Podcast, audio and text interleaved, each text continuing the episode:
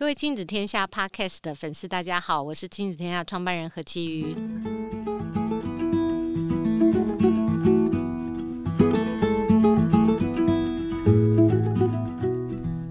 过完圣诞节，再过几天就要跨年了。你是不是跟我一样，感觉到好想放假，然后不想奋起的一种慵懒呢？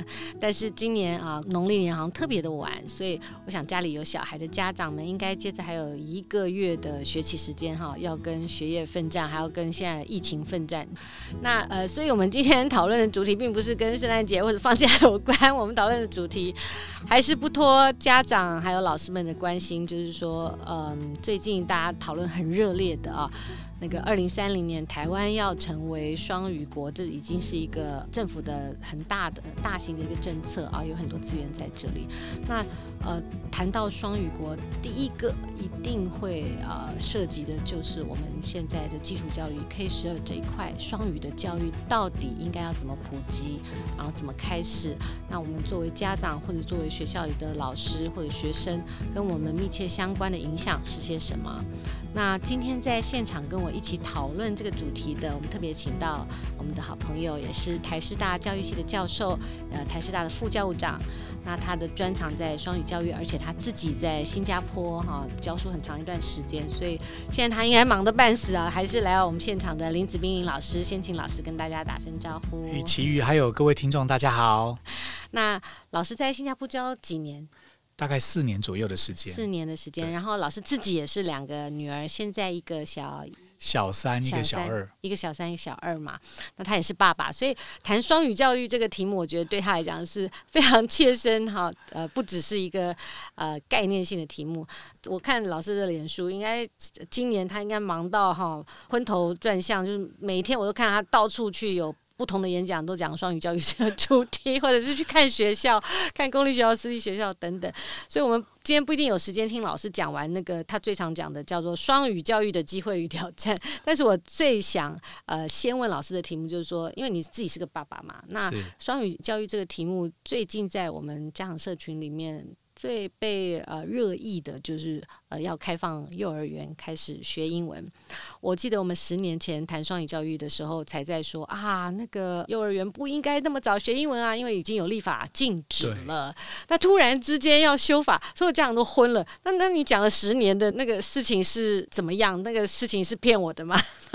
而且我们事实上做家长都知道，其实幼儿园教不教英文哈？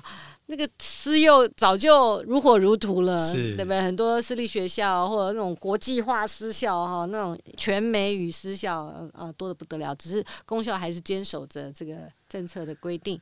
那现在突然之间又要大转换，说哎，我们幼儿园就要开始学英文喽。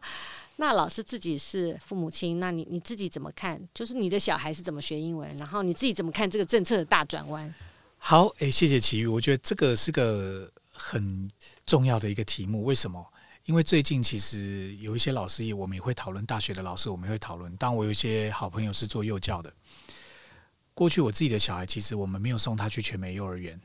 虽然我们送的是私幼，因为台北市的公幼真的太难抽了，抽 所以我们其实是送私幼，但是我们送的一般的私幼。嗯，所以小孩其实我们没有送全美的幼儿园。一方面当然是考量到说，其实对我跟我太太来说，我们两个其实过去都当过英文老师。那我现在在大学教书，我太太现在还在还是国中的英文老师。我们其实当初以家长的身份来说的话，我们讨论过，我们认真讨论过这个问题，就觉得说，先把中文学好比较重要。嗯，所以我们觉得让孩子在他幼儿园的阶段不要负担太大。因为抽不到公用嘛，所以送去一般的私有。这个私有也不是以美语或任何语言著称的，嗯，呃，私有就是一般的私有。那在这个方面，我们来回过头来看的话，我其实对于要不要在幼教这个地方开放是有点疑虑的。虽然我基本上我必须说是，我觉得双语。教育是好事，只是看你要怎么做。嗯，但是太早做好不好呢？这个就是一个大问号了。嗯，华人的家长都很担心，都希望孩子越早开始可以赢在起跑点上。这其实我觉得是值得家长们去深思的。嗯，为什么以前我们都认为语言学习有关键期，好像你越小学可能会越好。嗯，可是如果真正认真去看近年来国际上哦。做的一些相关研究，会发现一件事情，语言关键期这个假说，其实在当年就已经有人提出质疑，现在更有更多的证据来证明，这不一定是有这个期存在。嗯，虽然说在语言关键期，如果你就接触到另外一个语言，未来可能会在你的发音上相较比较好，但不代表你那个语言的能力，哦，整体来说，那个语言的 proficiency 会真的变比较好。那个跟你越早学没有直接的关系，就是整个语言的听说读写，甚至对这个语言背后的一些文法结构的理解，越早学不见得会比较好。嗯，所以现在在这个政策上要开放幼儿园就开始学英文这个事情，你本人是相对来讲没有那么赞成，是这个意思？我相较来说会比较保守，因为我跟学过，我不是幼教专业，但是我跟幼教的一些教授们讨论过。其实幼教，台湾的幼教在亚洲，我坦白说，以我自己的想法，也都是领先的。为什么这样讲？过去我在新加坡服务的时候，其实我也有过挣扎，因为当时我们家老大已经出生了，所以要把它放在新加坡还是放在台湾？最后我们决定，其实让他大部分时间留在台湾。为什么？因为新加坡的幼教起步比台湾晚很久，尤其是他们公共的幼教体系，其实比台湾晚蛮多的。所以以新加坡来说，它基本上以前当我还在那里服务，大概八九年前，那里还蛮大一部分都是私幼为主，嗯，费用相当高。那后来也政府才慢慢介入，开始有一些公立的托儿的服务。好，那在这样的情况下的时候，新加坡的幼教很大一部分，包括师资，甚至他们的做法。都学都来台湾学的，真的，对，的确是。嗯、那在这种情况下，我们都可以看到，台湾在幼教上提供的这些服务，从以前的政策一路到现在，包括我们师资的培育，在亚洲来说都是不错的。那当我跟这些幼教专做幼教研究的这些教授讨论的时候，台湾的幼教其实有蛮多元的，而且已经有他的自己体系在，他们其实也都不太建议。把双语这个部分现在在引进，嗯，对，所以如果你搭配语言学习的这一方面研究的发现，再搭上幼教的专业，嗯，可以很明显的看出来，这个政策应该可能某种程度上要再多考量，多听听这些专家的意见，因为毕竟台湾的幼教以东亚来说是算做的不错，那为什么我们不在这个基础上认真去思考？我们把现在的利基维持好，嗯。让他保持这样啊，孩子在他还这么小的时候快乐一点。等到他真正上了小学、上了国中，可能会面临不一样的压力。嗯，的确是那个幼儿在呃一开始学习这个语言的时候，他要先建立好他母语的基础，其实是有助于他学习第二外语的这个帮助。是是。那讲到双语，除了这一块幼儿园这一块比较多讨论的话，我觉得这个影响比较大的，应该其实是公立学校。是。这一次整个政策，它资源要下来，然后我也看到很多的报道或者讨论都在讲。公立学校是很缺乏师资啊，或者是大家也不知道怎么开始。那老师自己跑很多学校哈，那你自己观察到学校现在的困扰和状况是什么？诶、欸，其余刚刚讲的当然没错，师资绝对是一个大问题。嗯，但是诶、欸，反正我们在台湾应该蛮习惯，当今天政策出来的时候，配套慢慢慢慢才会到位。这个其实可能就是不只是今天双语国家的政策，一零八也是这样啊，是。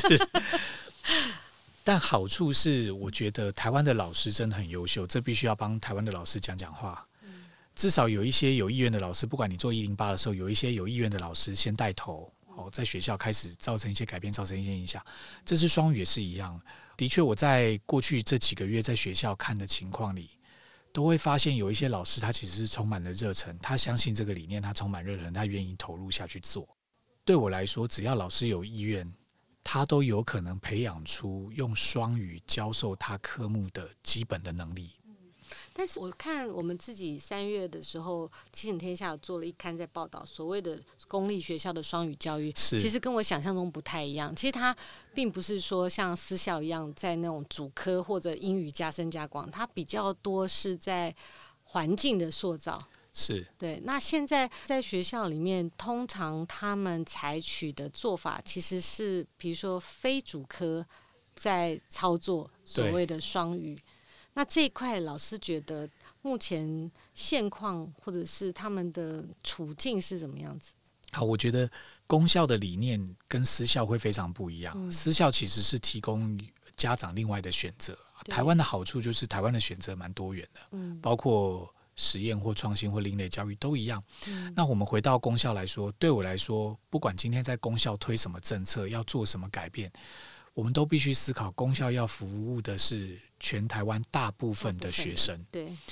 所以，不管经济背景，不管什么，公校就是要服务这些学生。所以，公校也不能筛选他进来的学生啊，不像某些私校，他可以事前先筛选。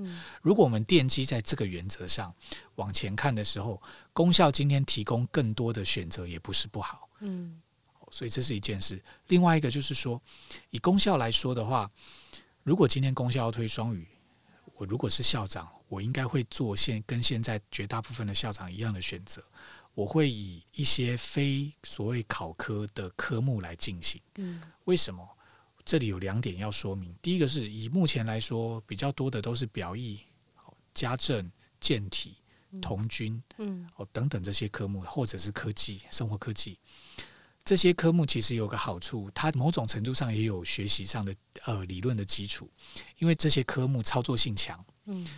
所以它符合，如果今天你用双语教的时候，你还有另外一个东西辅助，哦，就是你可能肢体动作或老师在操作，一边操作一边结合语言的输入，学生除了语言，他万一真的听不懂，他看老师手的操作，听了几次之后，他也会懂。嗯，这某种程度上就是说，这是 multimodality，就是多形态、多样态的一种学习的方式。所以这些科目先来操作，其实是没有不好的。嗯嗯，那功效选这样子，当然也某种程度也受限于他的师资。对，因为现在坦白说，真的要推双语教育的话，以师培机构现在培养出来的老师，第一批都还没有出来。嗯，那当初说政策是希望四年两千个，嗯，可是很坦白的来说，四年两千个，假设一年五百个，在哪里？全 台湾有三千多所国中小，一所学校分不到一个。对，所以还很多都必须靠现职的老师。嗯，那这些老师，他当然有他学科专业。台湾的那个学科老师，基本上在他学科专业的训练都是蛮扎实的。过去的师培，长期这样下来，现在这些老师要补的某种程度就是语言，甚至双语教学的一些策略。另外一个就是他们要有实作的经验。有了这些东西之后，慢慢推广双语教育，才有可能有办法在台湾推展。嗯，我就像我刚刚讲的，我认同他的理念，我觉得他也不是坏事。嗯，为什么？因为其实研究就会告诉你，如果你是双语者或多语者，通常这些人智商会稍微高一点，因为他的脑要同时处理 不同的那个语言的转换啊。对，嗯，那这当然是可以理解的。当你会的这种越多，那我如果从这个角度去想，那推双语没有不好。嗯，那但是。第一个，我觉得不要求快，嗯，因为当你要求快的时候，问题就会来了。嗯，老师没准备好，学生没准备好，一做大家都很挫折。而且哈，通常为什么这个事情引起大家这么大的焦虑？就是说，我们有一个预设，觉得老师跟学校应该都还没准备好，所以家长会先准备。家长一准备，他就变成一个军备竞赛。没错。而且其实。过去其实已经十年哈，我们我记得二零零七年呢，我们就做过一个整本在做，做教出英语力。那时候是第一代从台北市小一开始学英文，然后其他县市小三开始学。那那时候那个那个家长圈的氛围就会觉得说，我自己得先准备好，我不管你学校 准备好，我自己得先准备好。所以呢，那个嗯，就是这一块会造成很大的贫富差距，尤其是现在这十年来，好，从小一开始学英文开始，我觉得其实，在公校的英语科老师其实都蛮沮丧，因为他其实并不知道一一般里面小孩英语好，到底是他教的还是和家人教的。诶，当然，其余讲这个绝对是问题。嗯、我们这里如果把它稍微切开来看，以英语的能力来说的话，这个当然是。嗯呃，国中小的英语课，英文老师要来处理的，这个对我来说，它就是基础。嗯，如果今天推双语的话，要回到我们刚刚讲的环境的营造。嗯，英语它是一个学科的时候，学生会知道我这个答案是对是错，我考试几分。嗯。可是，如果它变成一个环境的话，它应该是自然的可以使用它。嗯，甚至某种程度上，我们不会要求学生讲的百分之百一定对。嗯，但是以沟通的本质上来说的话，他讲的我们都听得懂。嗯，我觉得这个才是双语作为一个环境，我们应该先思考的。如果我们拿新加坡来讲啊，你看新加坡人真正他如果不是对外国人讲，嗯，他自己内部在讲 Singlish 的时候，他是夹杂很多种语言的，嗯，可是他们都可以彼此沟通，可以彼此理解。嗯，它就是完成一个沟通的目的。没错，所以双语对我来说应该是沟通目的的完成。嗯，但我当然不希望我们国中小阶段的孩子像新加坡人讲 Singlish 那样，什么马来文啊、印度话、嗯、混在一起，闽南语都混杂在一起。嗯，所以一般来说，我们现在在推的时候，还是希望老师给的输入是比较完整、成段的。但是双语绝对不是全英语。可能不像某些私校一样，它就变成是全英语教学，或者是用国外的教材。对，老师的重要的目的应该是在环境的营造。嗯，那当然，刚刚讲到另外一个重点，就是家长的军备竞赛。我相信，哎，身为家长都会有焦虑啊。对，虽然我是学学教育的，我还是会焦虑啊。对，但是我们就会从另外一个角度来思考：今天如果学校开始慢慢提供这个环境，我想家长可能要有一个理解，家长们要有一个理解。第一个。改变都需要时间。嗯，以我目前去的这些学校，我都觉得校长、主任跟一部分的老师是蛮用心在推这件事，在塑造整体学校的双语环境。嗯，这个是一个好现象。嗯，当它开始扩散的时候，某种程度上代表说，如果这个扩散程度到达一定的程度，那台湾一般大众的学生，你不用去念私校，某种程度上日常接触英语或者。把英语当成一个沟通工具，或者你敢尝试的这种机会会变大，嗯，诶，这个是一个好处。那家长也要想，对我来说哈，如果家长要做军备竞赛，嗯，那他应该在家里先用双语，而不是把小孩送去补习班，嗯，或者送去多学英文。为什么？我到学校去，如果这个校长想推双语，我第一件事都会跟这个校长说：你自己开始要变成双语者，嗯。如果你校长不敢变成双语者，你如何说服你的主任老师去变成双语者？如果主任老师不敢变双语者，怎么教你学生变成双语者？老师，可是这个真的听起来压力很大。你们家两个英文老师，你们没有感觉？你看一般的家长，对不对？而且我跟你讲一个经验，我觉得其实台湾的那个中小学。的老师或校长们对英语是很害怕的，大部分。我，我们每年做那个国际论坛嘛，我曾经带我们国外的讲者去呃一个校长的聚会，因为我当时想说，哎，那个呃国外的那个老师很很有名嘛，他是一个呃写书的作者，他自己也是一个呃国中老师。那我想说带他去学校，因为他想看我们。台湾学校的样态，我就带他一个学校，而且我就跟县市教育局讲好，说，哎，既然他来了啊，哈，有些校长可以大家一起聊聊。但是你知道，那个外国讲师、外国人一坐下去，校长就像那个散开，你知道吗？就就好像那个碰到什么，就整个大家那个座位就整个散开哦，依次往后面，就像学生一样，遇到外国人就那个，会先吓到。其实，就说我我刚刚可以大概从老师讲的这个分享里面，嗯。感受到你所定义的双语者，并不是我们比较熟悉或者想象中的，譬如说语言运用很流利的精英，有国际移动力的能力，而是一个在日常生活中我不害怕用呃两种语言交互完成沟通任务这样的一个基础，那使得我们有。勇气，对，开口用英文，我想这个可能是现在目前公立学校师资们或者是学校或者环境营造的时候，第一个要突破的这个障碍，不不是那个英语能力的障碍，不是说所有老师都有英语老师的能力，对，而是所有老师都要先示范说，哎，我敢用英语做一般的沟通，是这个意思吗？是。我指的，的确像琦瑜刚刚讲的。对我来说，我要补充一下，其余刚刚讲的那种情况，我绝对可以理解。我们现在要试想，以台湾现在开始推动双语，假设我们说从政策开始到现在也还不到两年，对哦，那你更不用说，如果台南或台北更早之前开始做到现在，也可能不到五年、六年的时间。嗯，以这样的时间点来看的话，坦白来说，台湾的双语还在推动的婴儿期。嗯。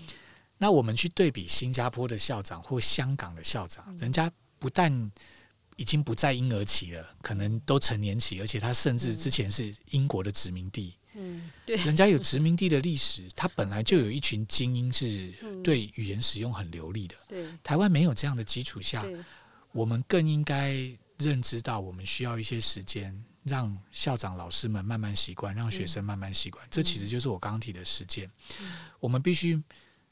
认真面对现实。以我觉得双语教育可以推动来说，我也绝对不是说今天台湾做了，过几年就会像新加坡。嗯、我坦白说，以二零三零双语国家这个愿景，对我来说，它是一个愿愿景。国家的政策本来就会有个 vision，、嗯、但是二零三零真的能变成双语国家吗？后面恐怕是一个非常大的问号。对。可是重点就来了，如果我们今天不开始往前，我们是永远不会达到那个目标的。或者，我觉得我们应该先啊。呃大家来厘清一下，说所谓的双语国家，他想象那个想象到底是什么？还有所谓的双语教育，在一个学校里有采行双语教育，大家那个想象跟定义是什么？是因为我们我们会很直接的想到说，哎，是不是像那种嗯？国际学校，或者是呃，所有的这种私校，现在想采取的这种双轨制啊，然后有有整套系统的英语课程啊，然后或者甚至导入 IB 啊这种国际课程，这个概念。我想这个概念这中间的话会有蛮多重叠呃的概念，像国际教育、双语、全英语，嗯，或者是说你要做 IB 这种跟国际接轨的。当然，现在这么多名词充斥，家长们一定会很混淆。对对。但我们先回过头来，如果以我来界定什么是双语教育，它的定义其实非常简单。我只把握一个原则，在教育的过程中是用两种语言来进行。所以这个教育的过程，既然它是教育，它就不只是课堂里面的教学而已。所以应该是整个在学校的环境里面，它会有两种语言。那我们就让学生回到沟通的本质。这个跟部分私校或部分所谓的一些。有所谓精英班的学校这种的，对他们是要训练所谓的精英，甚至未来是要培养这些孩子直接出国。我觉得这两者是不同的概念。嗯，国家本来就该提供国民有很多教育的选择。嗯，可是是不是每个人未来都会走上同一条路，其实是不一定的。嗯，那如果我们回过头来看的时候，其实会发现一件事情：如果我们今天是讲公立的双语教育。他就应该要符合大部分的学生的需求或能力，而不是只专门针对精英。因为坦白说，这些能够被称为精英的家庭的小孩，高社经背景的小孩，他不需要你公立学校来推双语啊。公立学校推双语应该是提供给更多一般的学生有多接触、多使用语言的机会，所以他绝对不是那种朝向国外升学为主的。嗯，全英语的教学，或者是采用国外教材的教学，所以这目的就很不相同。是整整个公立学校，它推双语教育的目的，就是创造一个有两种语言沟通的教育环境，跟教育环境，然后帮助可能每一个孩子都有机会体验到这种用不同语言沟通的某一种文化和沟通的这种这种方法，是等等。对，嗯，所以当老师开始尝试的时候，其实。其余刚刚讲到了哈，好像让校长、主任、老师们来做这件事没那么容易。其实不难哦，只要校长、主任、老师们愿意抛弃偶包这件事，这个是最难的，你知道吗？真的。但我我最近其实看到蛮多正向的例子，嗯、因为我去很多学校看了。我基本上除了在台师大上课的时间之外，很多时间都在国中、国小。对呀、啊，我看你每天都跑。对，你看我的脸书，只要我是用英文 po 的，基本上都是去看双语课或到学校去，呃，提供一些双语的咨询。有些校长他就会开始把他真正有开始讲英文的时候，叫老师录下来给我看，证明说他真的有做。那有有一次，我也刚好有个机会被校长邀请去看他们学校的运动会。嗯。那我想说，诶，一般不会请大学老师去看运动会嘛？嗯。去看的时候，我就发现校长跟家长会长都用双语致辞，而且他不是翻译哦，他是中文讲一段跟学生讲完，后面英文讲一小段。嗯。虽然时间不长，可能就一分钟。嗯。哦，不管校长是被稿的，家长会长是被稿的都没问题。可是。他们告诉学生一件事：今天这里就是双语的环境。嗯，那我觉得这个其实不是要校长或老师们做多少，嗯，他们只要做到让学生开始有感，学生就会知道这里开始不一样了。嗯，而且所有的学校现在要开始做，其实要把握一个原则：小学就要从一年级学生就会让他开始习惯。嗯，国中的话七年级就要开始，所以他一进这个学校，他就突然。诶，不管他前一个教育阶段在哪里，他进这个学校，他就发现说：诶，我一进这个学校一年级，我一进这个学校七年级，老师都会用两种语言讲，只是有一种语言用得多，有一种语言用得比较少，这没有关系，但他就会开始慢慢习惯。那你想，他如果六年或三年都在这样的环境，甚至九年都在这样子的环境，他或多或少，他会把它当做是环境的一部分，他不会再把英文当做是一个考科。我们过去就是太把英文当做是考科，嗯，要求一定要正确，所以才会有这么重的偶包啊。大家在讲的时候都在想说，我文法对不对？对，我发音对不对？其实语言学的研究上早就摒弃掉所谓 Standard English 的概念啦。嗯。那现在哪里有 Standard English？BBC 讲的就是 Standard English 嘛？不一定啊。那 Queen 讲的就是英国女王讲的就是 Standard English 嘛？这其实也都是值得质疑的、啊。嗯，所以呃，要叫这样放心，就是说讲不标准没有关系。然后老师也是一样，学校 就是重点是勇气，对不对？对，你能跨出这第一步，我们慢慢才有可能让你调整啊。你如果今天都不开口讲，我怎么知道你哪里发音是没那么好？我可以偷偷告诉你，请你修正。嗯哼。所以这一步跨出去的话，只要校长、主任、老师们都跨出这一步，慢慢的，其实目前有执行的老师都告诉，就是我都会得到一个回馈。他们一开始做的时候都非常紧张，嗯，因为偶包很重。对。做了几节课之后，好几个老师，我关完课之后，他都跟我回应说：“哎，教授，我发现没有那么难呢，其实没有那么难。”嗯，所以其实坦白讲，就是说现在是这个双语教育或者双语国推动的婴儿期，哈，是那。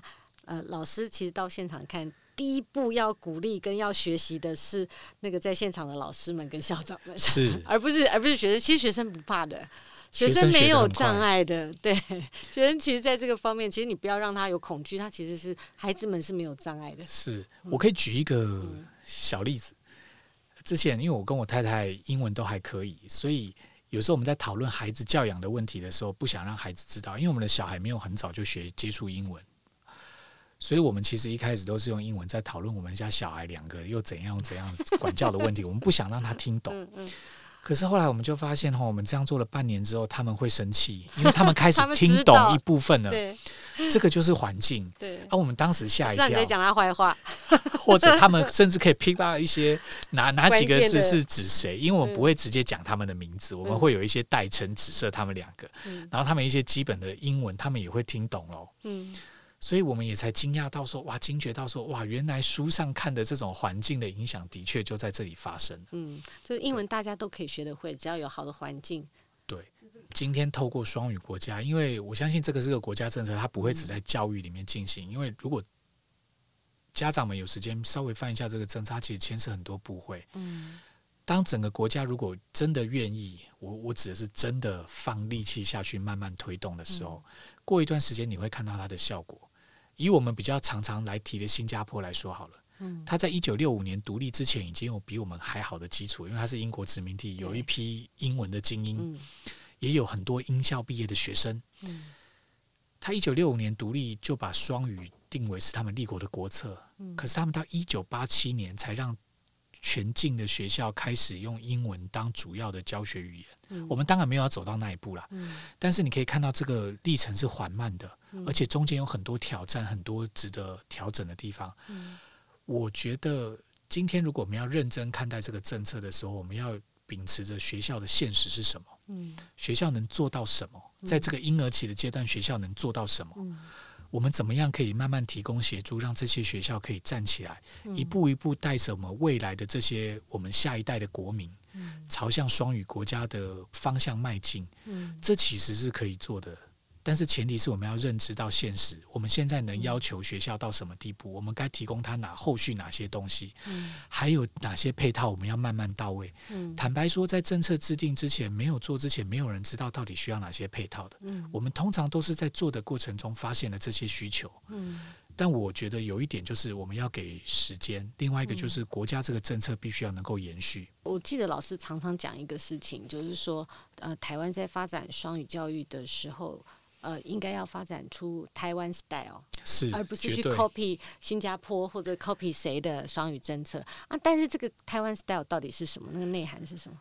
好，我我现在只能初步的说，有一些东西我开始有一些想法了。因为过去其实最早从台北市二零一七年找我开始，一路做到现在，在学校看的经验，我开始慢慢形塑一些，我觉得有一些基本的原则。只是因为我们还在婴儿期，恐怕还不是一个完整的模式，或者这个模式还需要调整。我先讲一点，为什么我们不该看国外？第一个，国外发展双语已经很多年，它有那个情境脉络，像新加坡的沉浸，或欧洲开始的 Clio，美国的 Content Base，然后或者是新加坡的这种双语模式，都有它自己独特的脉络性。所以，当然我们不可能直接移植过来。我们就算去参考的时候，我们必须要有一个很清楚的认知。我们现在在婴儿期，人家这个模式出来，可能都已经是成年了。嗯。成熟期了，我不可能跳过人家前面三四十年的阶段，马上就拿来台湾可以用。这就是为什么我一直觉得台湾可以走出自己的模式，因为我们太长的就是去看别人做什么。嗯，所以我其实有一个基本的想法，第一个就是说，诶，台湾在婴儿期的时候一定要保持弹性。嗯，所以我其实是非常反对有一些县市局处给学校设指标，说你这一节课百分之七十用英文才叫双语课。嗯。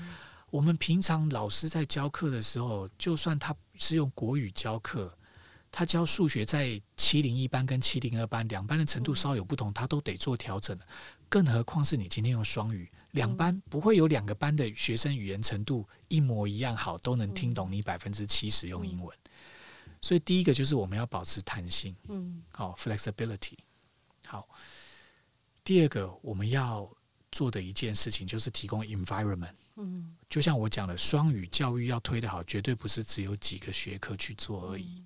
学校必须要变成这个环境。第三个就是我刚刚提到的，校长、主任、老师都要当成 role model。嗯，再来，我们需要时间。嗯，这是现在可以看到几个基本的原则。嗯，那再来。接下来还有三个部分，前面这四个部分比较是理念的部分，哦，就是说我们要秉持的这些理念上的原则去看待学校，去理解现在的现状，我们才能提出学校能做的做法。后面三个就会回应到，第一个是 instruction，嗯，第二个是学生的 learning，嗯，最后一个就是你要做一件事叫做 engaging，嗯，所以这合起来这七个其实合起来是一个英文单字，嗯，我现在就是希望可以把这个告诉学校，嗯。那这个其实最后这三点就会是发生在教学的过程中的事情。前面四个是理念，是大环境的建制；后面这三个 instruction，老师必须要能够用 bilingual instruction。嗯，那这里需要老师有一些策略，有一些培训。我举一个例子来讲就好了。老师至少要熟悉课时英文。嗯，好，所以他的 instruction 上，他课时英文可以用。嗯，第二个。他的课程设计也要因此做一些调整，因为双语的课程设计不可能跟你用中文教的时候是一样的。老师在这里必须有意识的做两件事情。第一个，他必须要认识到，他这一个单元里面，以前很多老师写教案都是一节课一节课写，双语的教案一定要用单元来写。为什么？我刚刚有提到了概念性的部分，比较抽象的部分，必须要用共同语教学生，确定学生在学科知识的习得上不会有问题。其他课是英文，然后延伸的活动，其他的问问题、提问，老师可以尝试用英文。所以对学生的学习来说，老师的教学必须要有意识的知道核心概念是什么，所以他必须是以一个单元，譬如说四到五节课，他要把它写成单元式的教案。所以老师必须有意识的知道核心概念这一节课，如果我要教的或这两节课，我中文用的比例会稍微高一点。但是我其他课就可以多用英文了。就是说，你核心概念不要因为英语而让小孩没学到，哦，学生能够会放弃或者是什么。那至于旁支的一些活动啊或指引，可以用双语辅助这样。用英语辅助，然后这个就是语言环境啊。嗯。所以他在课堂上两种都会听到。嗯。那老师另外还要做的一件事是，他必须很清楚的知道语言使用的时机。嗯。除了核心概念的时候之外，他其他时候他语言使用的时机必须要规划。所以老师在教案的撰写上，就是刚那个 instruction 的部分，这个 I 的部分就会做一些调整，会跟他平常背国语教的课会不一样。为什么？哈，这里其实我有建议老师们在做双语教学的时候，有上过我的课或有听过我讲的老师应该都会知道，我其实蛮反对他们用晶晶体的。嗯，什么叫晶晶体？就是你不能说啊，你这样讲我很 confusing，你不能用这样的方式跟学生讲，为什么？也许有人会说：“哎，不对啊！可是成年人都这样讲。”嗯，我现在要讲的是，我们现在的对象是国小或国中的孩子，他们的英语程度还没有到某一定的程度的时候，我们不要给他这样的输入。我希望老师给他的输入，对，是整段整句完整的。嗯，这样子学生在吸收的时候才会是一个比较有效的吸收。嗯，那等到他如果真的变成成人了，他沟通的时候，像我们平常讲话也会夹杂着几个英文字嘛，嗯，那这是可以接受，这本来在双语上就是可以接受的。嗯，只是因为现在这些孩子在学习的阶段，这就是为什么我说老师在 instruction 的时候要注意这两个重点。嗯，那在学生 learning 的时候，我们要 monitor 的其实是一件事情。我们要让学生的学习是用他觉得他舒适的语言可以学到的。嗯所以即便老师用双语教哦，或者说老师的延伸活动，他用双语做学习，哎，用英语做学习单给学生，但这个老师应该要允许学生在学习的时候可以用他觉得他最擅长的语言或回答的好的语言来回答。嗯，老师用英文问学生用中文回答，或者老师用中文问学生敢用英文回答，那更好。这种其实就是双语，不是一个那个 No Chinese 的课堂，对不对？哎、嗯，No Chinese 这个会发生一件事。其实我们常常去学校会看到，有些学校会有什么英语日啊，嗯，哦，或者是说半天全校只能讲英文，嗯，那时候全校都很沉默。你要学生一下沉默，你就给他定这个。对对对，这个其实不是一种好的做法。嗯，双语其实蛮大一部分是 translanguaging，嗯，在两种语言之间转换的能力。而且对我来说，我们双语国家推到最后，应该是台湾人在这两种语言之间有转换的能力，这样子才会让台湾人在世界上有一些独特的位置。为什么？如果你把每个台湾人英文都弄得很好，跟美国人一样，可是中文不好，嗯，那我们永远还是比不过原来就是英语当母语的这些人啊。嗯，所以新加坡有一点这样子，对，新加坡开始有一点，香港其实有一点这个味道，所以。我们现在应该是要让孩子在这两种语言都有某一定的程度啊，那将来这个才是他们在世界上行走走跳的优势啊。嗯，对，不能因为这个英语或双语政策牺牲了我们原本这个基础，中文的表达能力啊、写作能力等等。对，然后最后一个一，刚刚我讲的就是 engaging。嗯，老师因为用双语挑战会更大，他必须要花更多的思考，怎么样 engage 学生到这个单元的学习。嗯，对。所以，所谓就是说那个 engagement，它其实是一般课室都会有的一些教学政策嘛，对不对？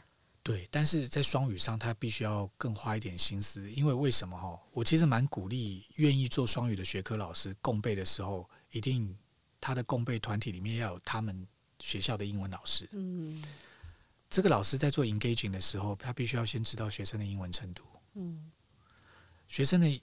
英文程度一旦他了解了，他要去 engage 学生，用不同的语言去 engage 学生的时候，他比较能够有好的判断。嗯嗯，这种 engaging 跟平常你只用中文那个是不太一样的，不太一样，所以他会有另外一套脉络或做法，因为语言的关系。没错。嗯，老师，其实我们大家蛮好奇，因为其实这个双语国相关的政策，其实是蛮多的不同的观点跟讨论，也很多批评哈。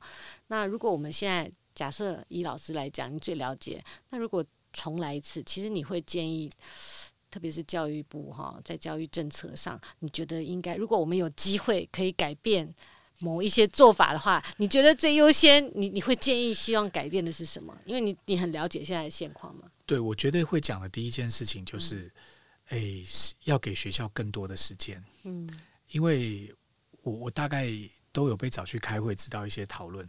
对我来说，现在这个政策就是。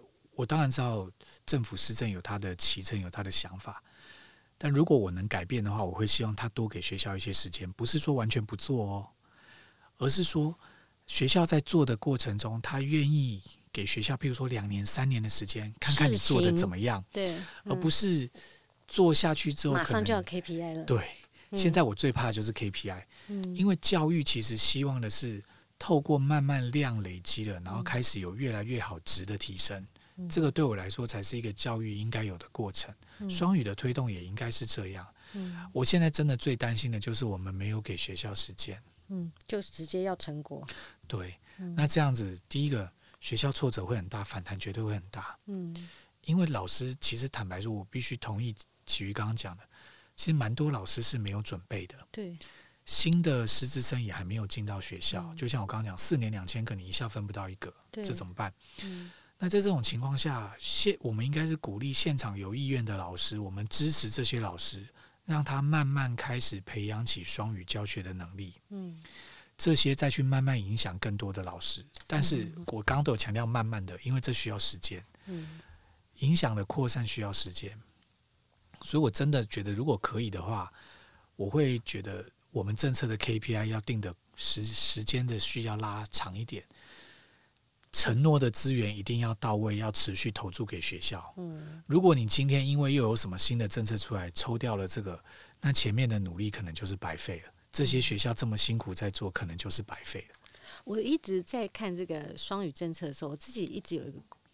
想法或者困惑哈，就是说为什么不能够用导入一些民间的资源？因为呃，我不知道我我听的这个 message 是不是有错误？就是说，譬如日本他们是开放这个学校可以采用民间可能补习班，好用标案的方式把补习班的师资课程。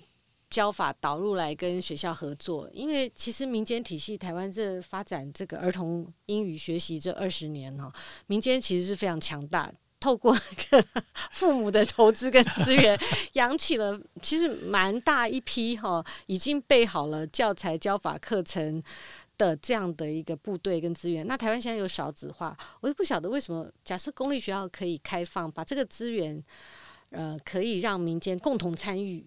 然后透过选择较好的民间资源导入到学校，然后帮助学校里面可能可以分层次，比如说，其实家庭里面没有资源的孩子，由政府可以补贴他的这样的费用。但是如果家庭里面稍有资源的孩子，那他可以某部分自费，某部分学校供应。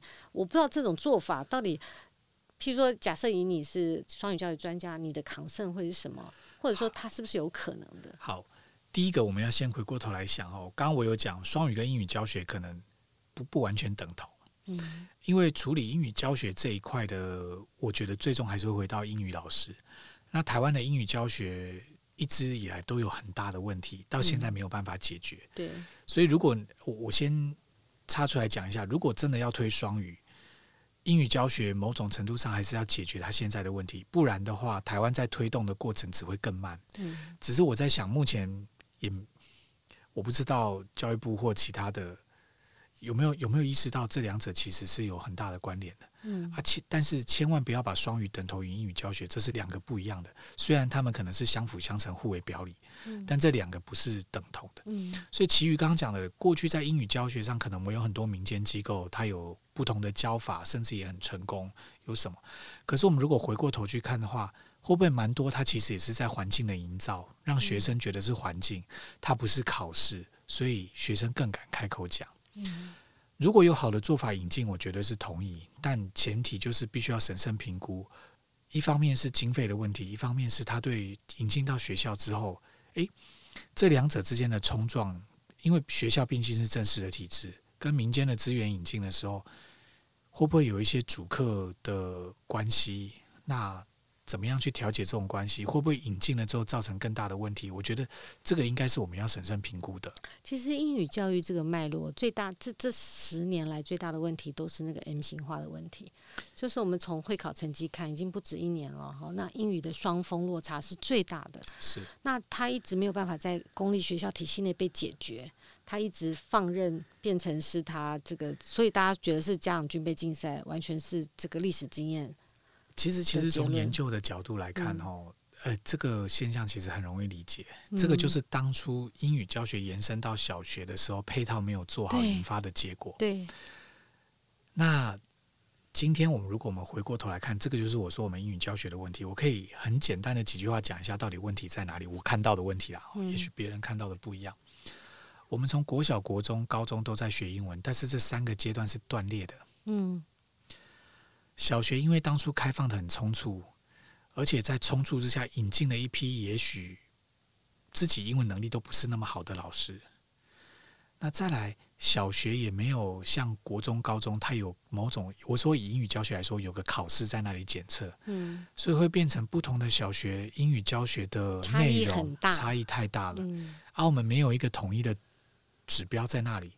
在这种情况下，倒霉的第一批当然是国中七年级的老师啊，收进来就会有那个 M 型的情况。对。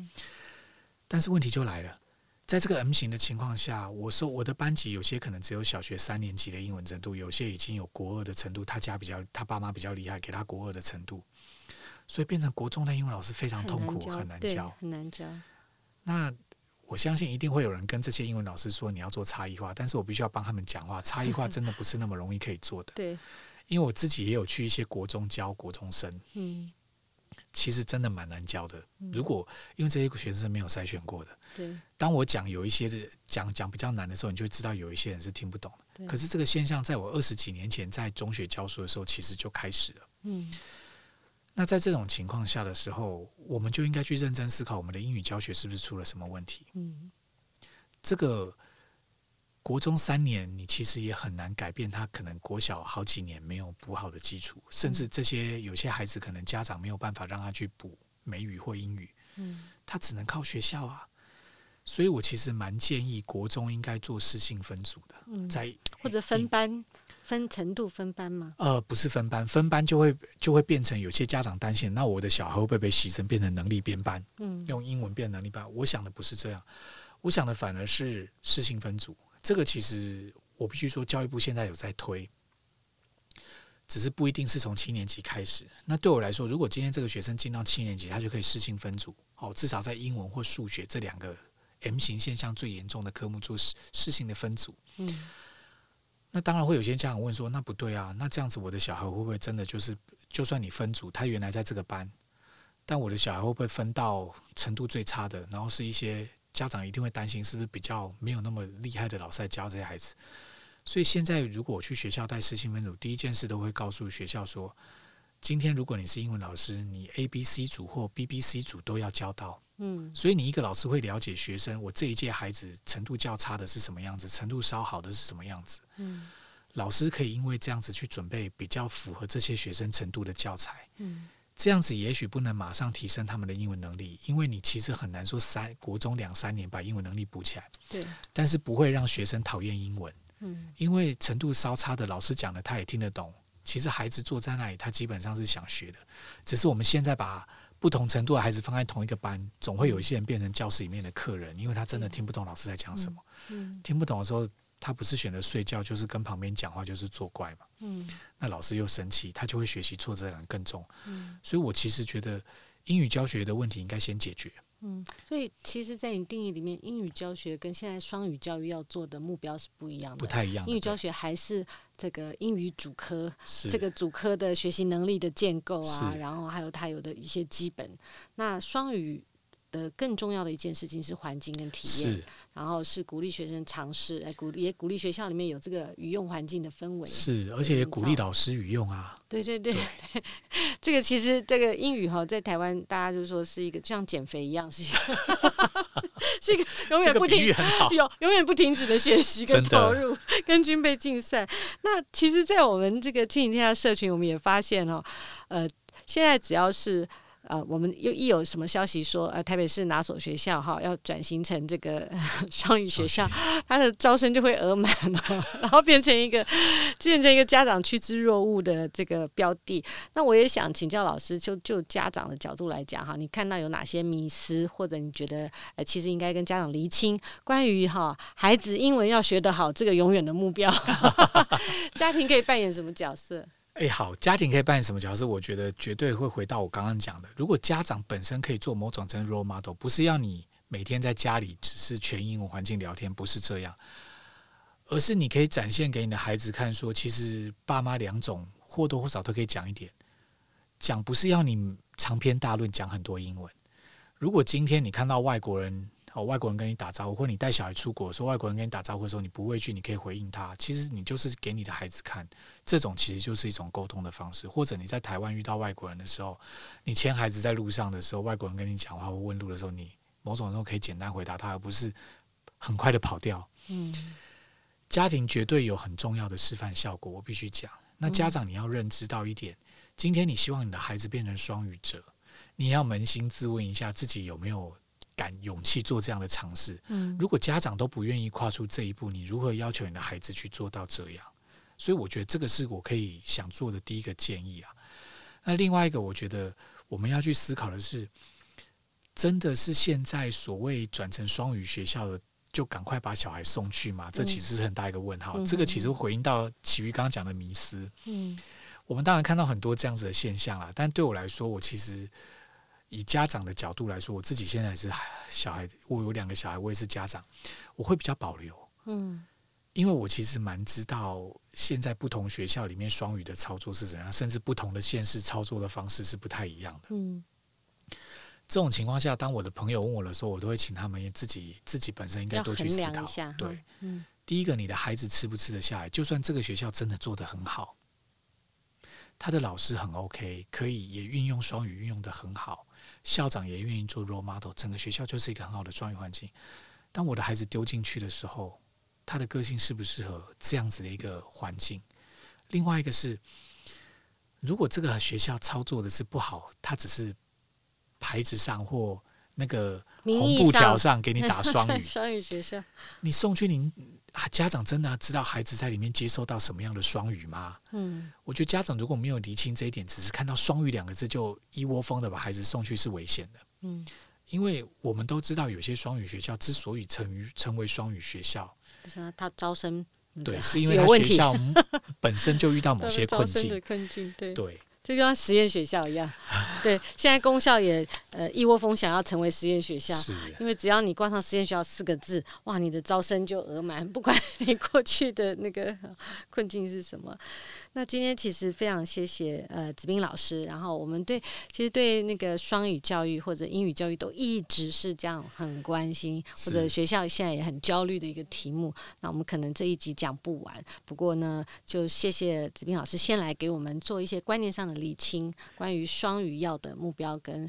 呃，全英语可能也不太一样，是或者是对英语教育它本身面临到的问题，它其实也是两件事，但是相互为用，或者是彼此会影响，也是一定有的。那在家庭里怎么塑造一个一样也是一个好的语用环境，可能是我们家长可以做的，或者一个呃预备或者是一个 role model。那我在这边呃 summary 一下，大家可能还不知道双语教育哈到底跟家长有什么相关。那我。大概 summary 一下一点，就是在政策上跟我们有关的事情。第一个就是说，在这政策上，希望双语教育要延伸到幼儿园。不过这件事情还在激烈的讨论当中。那现在修法是不是完全要撤掉那个限制，还是说，嗯，某部分还是有一个局限？哈，希望呃幼儿园不要用精熟的方式让呃孩子在幼稚园里面。呃，精熟练习这种英语的学习，那这一块我觉得大家应该要蛮关注它的发展。那第二块是。呃，政府希望强化中小学英语听力跟口说练习，这就是刚刚子彬老师讲的语用环境。是，它可能不是一个考科的预备，对，而是一个环境的营造。所以有一些你所听到的啊、呃，在家附近的公校转型成所谓的双语学校的意思是这样。是，它可能是在呃一些童军啊相关非非呃家政非主科里面来呃。预备这个所谓的双语的体验跟环境这样子，那当然呃呃政策里面也有希望推动中小学部分领域或学科才英语授课。这个、全全英语授课的话，我会比较保留。对对，这个部分我觉得其实我们有很不好的体验，应该。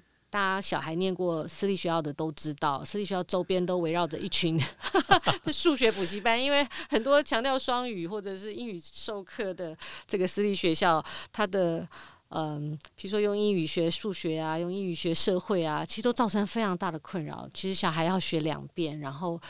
那个老师们呢，要不就是英语不够好，要不然就是社会不够好，要不然就是 教学能力不够好。这三者要都好的，在台湾是非常稀有哈。所以这一块的政策，我觉得也许下次可以再找子彬老师来聊聊看。现在那个那个比较问题比较多是私立学校，对，这个这个绝对也会是。嗯，那公立学校目前好像应该还，公校目前还没有推到这样的程度。嗯所以我觉得，基本上公校就像我刚刚讲，它是提供给一般大众的，所以它必须循序渐进。嗯，而且它不能筛选学生，所以我相信大部分的公校在这个上面会会比较缓慢推动。对，那嗯，大致这个所谓二零三零双语国目标跟家有关的哈，大概就是我上面所提到的一些重点。也许我们我觉得呃，家长关心，如果关心你的孩子的英语学习或他的双语体验，我觉得我们一。一定要一起关心这个政策的发展和落实。那在学校里或者是在家庭里，我们怎么样预备跟因应啊相关的影响？那今天我们呃谢谢子斌老师的分享，我们呃分享就到这里告一段落。那如果你喜欢我们的分享内容，请下载收听、订阅亲子天下的 Podcast，或者是看我们亲子天下的 YouTube 频道，加入我们的粉丝团。那你如果有任何建议或者想了解的主题，欢迎留言告诉我们，我们会持续在节目里面回应。啊，亲子天下会客室我们下次见拜拜。拜拜拜拜。